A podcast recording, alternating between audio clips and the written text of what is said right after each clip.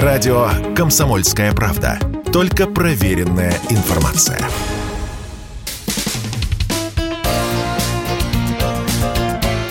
Говорит полковник.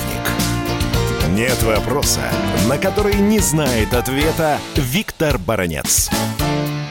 На прошлой неделе администрация Байдена дала разрешение Пентагону на отправку Украине новой партии вооружений. Со дня на день Белый дом объявит об этом официально. Но отгрузка боевой техники уже началась.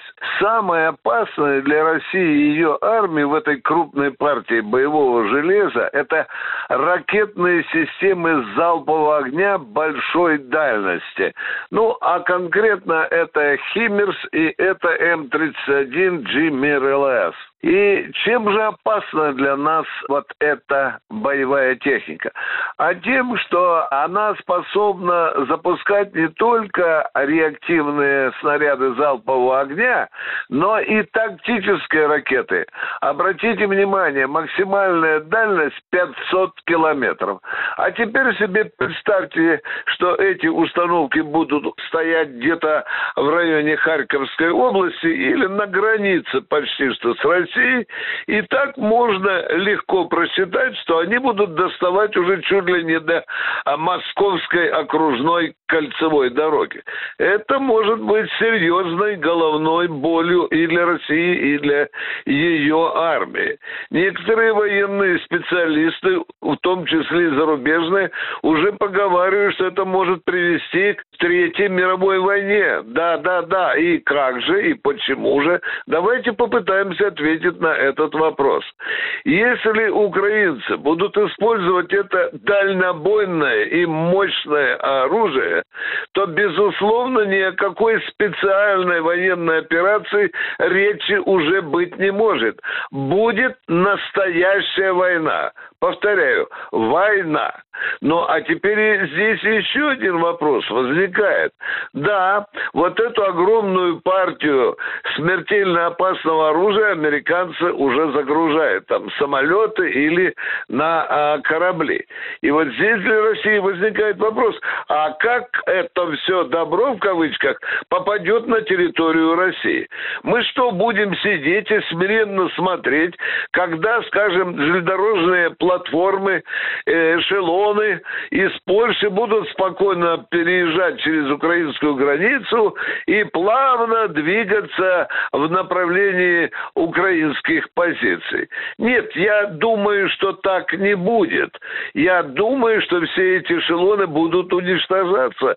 Тем более, что министр обороны России Шойгу и на днях и министр иностранных дел Лавров еще раз повторяли, что все это оружие на территории Украины, подчеркиваю, на Украине, поляков, словаков и румын бить не будем, пока оно будет находиться на их территории.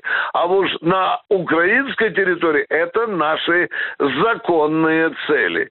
И эта проблема сейчас, в общем-то, выходит для нашей армии на первый план, потому что это чрезвычайно опасное оружие. Оно может очень серьезно повлиять и на масштабы нашей военной операции, да и в конце концов на ее сроки. Ведь это все дополнительные цели, это все проведение специальных, не побоюсь сказать, внутри большой специальной операции, небольших специальных операций по уничтожению этого оружия. А вот здесь снова вопрос, а как будут вести себя американцы?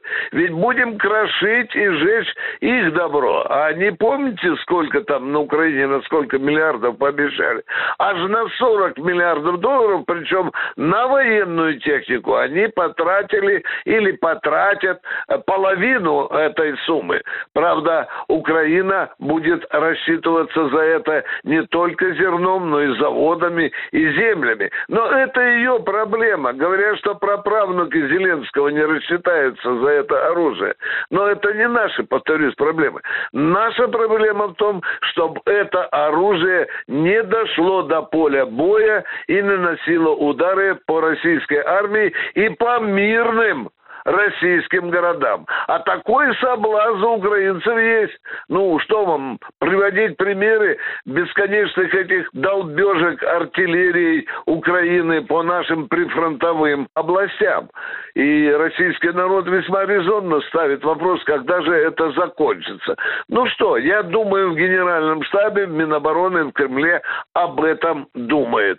А вот доползет ли это супердальнобойное оружие американское до украинской армии, мы еще посмотрим. Виктор Баранец, радио «Комсомольская правда», Москва. Говорит полковник.